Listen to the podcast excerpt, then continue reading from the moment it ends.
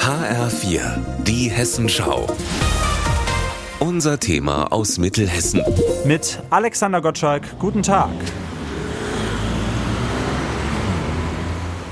Zwei Großprojekte werden in Gießen dieses Jahr besonders wichtig. Und eines von ihnen startet genau hier, am Anlagenring in der Innenstadt. Aktuell gehört der noch ganz dem Autoverkehr, wie allein die Geräuschkulisse unschwer erkennen lässt. Ab Juni soll sich das aber ändern. Dann beginnt der lange geplante und hoch umstrittene Verkehrsversuch. Bürgermeister Alexander Wright. Ja, Gießen wird sozusagen ein Reallabor. Wir wollen einfach ausprobieren, wie das funktioniert, dass Radfahrerinnen und Radfahrer mehr Platz bekommen.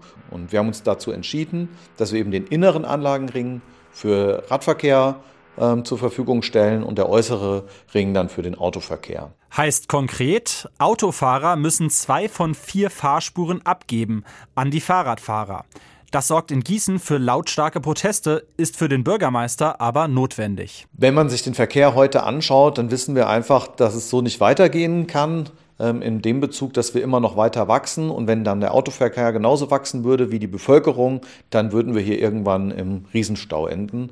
Der andere Punkt ist natürlich auch, wir wollen mehr Klimaschutz auch hier in der Stadt realisieren. Ein Jahr lang soll der Verkehrsversuch dauern. Dann entscheidet sich, ob es beim Versuch bleibt oder ob die Änderungen dauerhaft sind. Ganz anders stellt sich die Lage beim zweiten Großprojekt dar, das Gießen 2023 prägen wird. Im Mai wird das neue Gefahrenabwehrzentrum eröffnet.